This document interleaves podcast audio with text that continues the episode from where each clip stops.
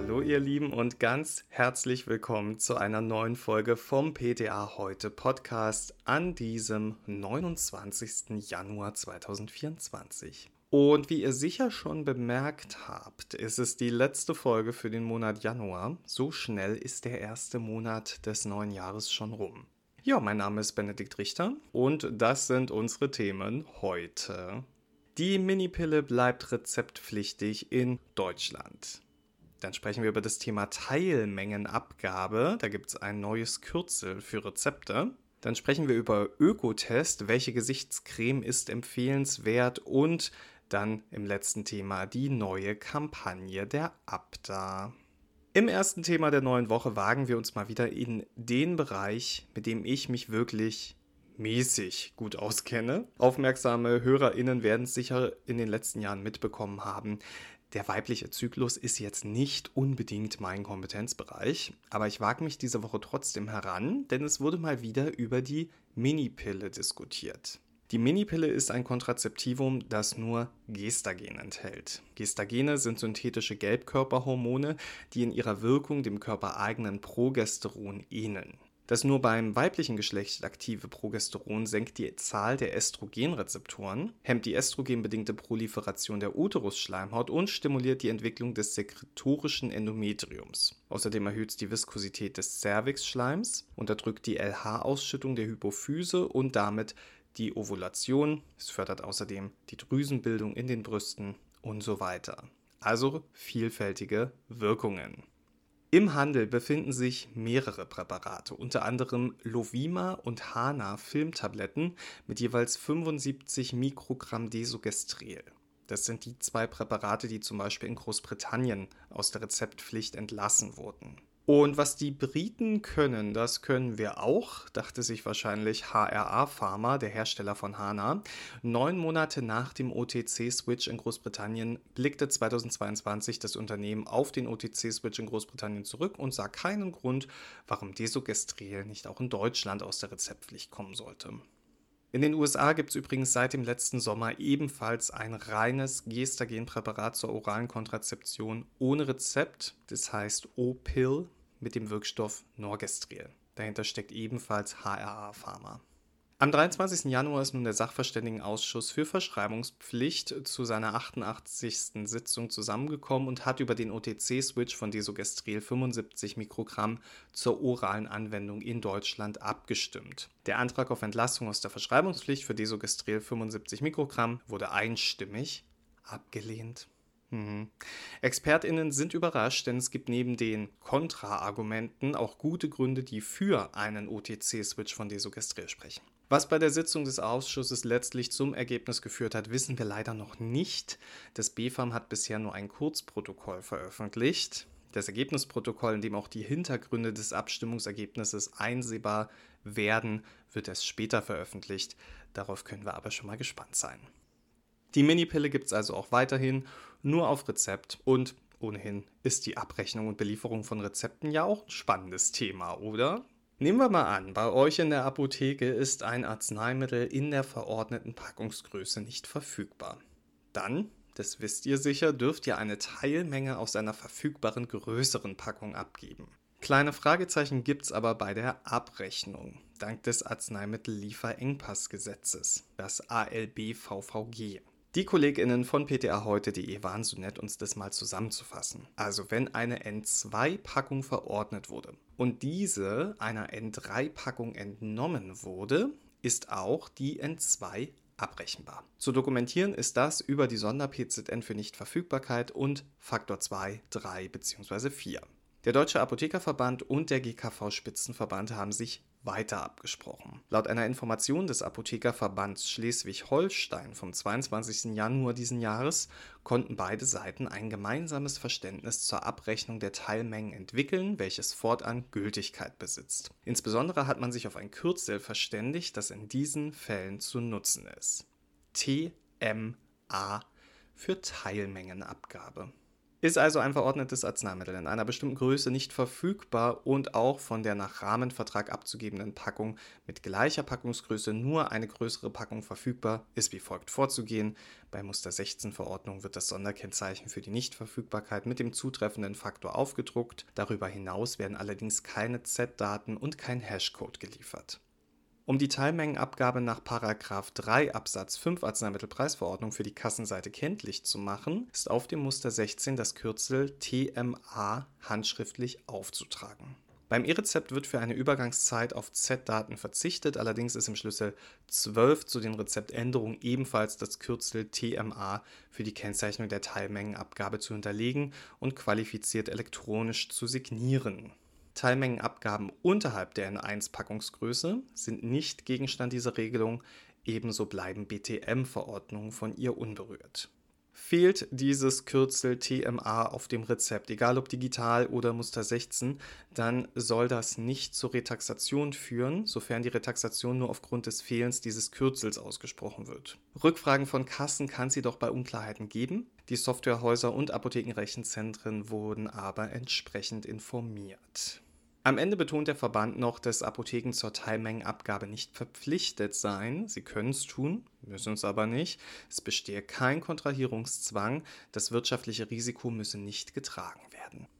Also kein Grund für Sorgenfältchen. Und selbst wenn die schon da sind, sitzt ihr ja an der Quelle von toller Apothekenkosmetik, die das lindern soll, ne? Ökotest hat sich übrigens mal eure Kosmetikregale vorgenommen und Gesichtscremes untersucht. Natürlich nicht nur die, aus der Apotheke. Für den diesjährigen Test von Gesichtscremes investierte Ökotest für je 50 Milliliter Produkt zwischen knapp 2 Euro und 50 Euro. Insgesamt 50 Gesichtspflegen für trockene Haut, darunter auch 21 Produkte, die als zertifizierte Naturkosmetik ausgelobt sind, prüften Ökotest bzw. unabhängige Labore. Man suchte unter anderem nach allergieauslösenden Duftstoffen, nach Silikon, nach Erdölverbindungen, Paraffinen, Parabenen und PEG. Zudem prüfte das Labor bei Cremes, die laut Herstellerangaben Silber enthalten sollten, ob dieses auch drin ist. Und bei Cremes mit dem UV-Filter Octocrylen wurde untersucht, ob dessen Abbauprodukt Benzophenon enthalten ist. Das wird von der WHO ja als möglicherweise krebserzeugend eingestuft. Auch Anti-Aging-Versprechen wollte Ökotest belegt sehen, ebenso deklariertes Recyclingplastik und eine klimaneutrale Auslobung. Unter den Apothekenprodukten befanden sich namhafte Hersteller und Namen wie die Dr. Hauschka Aprikosentagescreme und die Veleda Cold Cream Gesichtscreme, beides zertifizierte Naturkosmetik. Außerdem die Vichy Aqualia Thermal Feuchtigkeitspflege reichhaltig, die Freiöl Hydrolipid Feuchtigkeitscreme die Medipharma Cosmetics Olivenöl Gesichtspflege und die beiden Produkte Aven Hydrance Feuchtigkeitscreme reichhaltig und La Roche-Posay Nutritic Intense. Naja, war da einer eurer Lieblinge dabei? Dann haltet euch jetzt fest, hier kommen die Ergebnisse. Die Aprikosencreme von Dr. Hauschka und die Cold Cream aus dem Hause Veleda findet Ökotest sehr gut. Sie punkten bei den Inhaltsstoffen. Ökotest kritisiert lediglich, dass die Aluminiumtuben in einem Umkarton stecken alle, die jetzt nicht so großen Wert auf Naturkosmetik legen, äh, fahren vielleicht mit Aqualia Thermal von Vichy gut. Da ist das Urteil von Ökotest nämlich gut. Das Urteil sehr gut gibt es für die Inhaltsstoffe und kritisiert werden lediglich Silikon- und Kunststoffverbindungen in der Rezeptur, wie auch bei der Freiöl-Gesichtscreme. Diese beurteilt Ökotest trotz sehr guter Inhaltsstoffe abschließend mit befriedigend. Kritikpunkte sind ein Umkarton, der kein Glas schützt und dass der Hersteller kein Rezyklat-Kunststoff für den Tiegel verwendet. Wenn die Olivenöl-Gesichtspflege von Dr. Theis zu euren Favoriten gehört, dann werdet ihr jetzt vielleicht traurig sein, denn die bewertet Ökotest nur mit ausreichend. Und die Aven Hydrance und La Roche-Posay Nutritique bekommen nur ein ungenügend. Ja, ungenügend, so wie ich damals im Sportunterricht. Woher die Note bei mir kam, das weiß ich heute. Bei Aven Hydrance und La Roche-Posay Nutritique liegt es an den enthaltenen Polyethylenglykolen, die PEG. Außerdem an Paraffinen, MOAH und bei La Roche-Posay gibt es auch noch Silikone. PEG findet Ökotest übrigens schon lange schlecht. Die sind zwar ein guter Penetrationsvermittler, aber machen die Haut natürlich auch durchlässiger für ungeliebte Stoffe. Silikone und Paraffine kritisiert Ökotest, da sie sich nicht so gut ins Hautgleichgewicht einfügen wie natürliche Fette und Öle. Was sagt Ökotest eigentlich zum Thema UV-Schutz in Gesichtspflege? Also nach Ansicht von Ökotest kann man auf eine tägliche UV-filterhaltige Gesichtspflege verzichten, da der UV-Schutz an Tagen mit niedrigem UV-Index überflüssig sei. Sei ein Sonnenschutz erforderlich, so solle man auf eine spezielle Sonnencreme zurückgreifen. Wenig abgewinnen kann Ökotest Gesichtspflege, die das Altern der Haut bremsen soll. Die Anti-Aging-Versprechen belegten die Hersteller nicht ausreichend. Aber schön, dass die Apothekenkosmetik doch ganz gut abgeschnitten hat, oder? Mit diesem Testurteil im Kopf steht man doch schon viel selbstbewusster und cooler am Kosmetikregal, oder? Und wisst ihr, wer auch richtig cool dasteht momentan? Die Abda. Also zumindest wollen sie das mit ihrer neuen Kampagne. Cool und modern und nahbar wirken für den pharmazeutischen Nachwuchs. Inspiration für die neue Kampagne ist die Serie How to Sell Drugs Online Fast. Zu gut Deutsch, wie man schnell online Drogen verkauft. Die Kampagne der Abta läuft unter dem Slogan How to Sell Drugs Offline Fast. Dazu habe man in die Zielgruppe, also Jugendliche zwischen 15 und 18 Jahren, hineingehorcht, ihre Kommunikationspräferenzen und Ansprüche bei der Berufswahl analysiert und daraus eine Nachwuchskampagne entwickelt, die sich von anderen Recruiting-Kampagnen abhebe, heißt es. Mit dem Claim How to Sell Drugs Offline Fast soll die Kampagne diese Zielgruppe ansprechen und für Apothekenberufe begeistern. Der Titel spiele mit der Doppelbedeutung des englischen Begriffs Drugs, der je nach Kontext sowohl Drogen als auch Arzneimittel bedeuten könne, heißt es. Zudem besteht die Kampagne aus einer sogenannten Mockumentary-Serie namens Die Apotheke. Auch hier dienten wieder Serien als Inspirationsquelle, in diesem Fall die Discounter, Stromberg und The Office. Die Reihe umfasst zehn Folgen, a drei bis vier Minuten, in denen auf überspitzte Art der Arbeitsalltag in der Apotheke gezeigt wird. Und auch einen ernsten Teil gibt es, die Videoreihe How To. In sechs Folgen werden Apothekenberufe gezeigt und was in der Apotheke vor Ort passiert. Ausgespielt werden die Clips auf der Kampagnenseite der Abda und dort, wo, Zitat, die jungen Leute unterwegs sind, also TikTok und Snapchat. Außerdem gibt es Geofencing. In bestimmten Umfeldern wird die Kampagne also zum Beispiel über den Instagram-Kanal ausgespielt und es sollen Google Ads benutzt werden, sodass bei gewissen Suchbegriffen die Serie sofort angezeigt wird. So, wenn ihr jetzt Lust habt, diese Kampagne zu unterstützen, dann könnt ihr für eure Apotheken Plakate und Postkarten ab dem 1. Februar vier Wochen lang unter www.apothekenkampagne.de bestellen. Sieben Plakat- und vier Postkartenmotive soll es geben. Die Titel lauten Deine Oma kauft ihren Stoff bei mir. Bock zu ticken.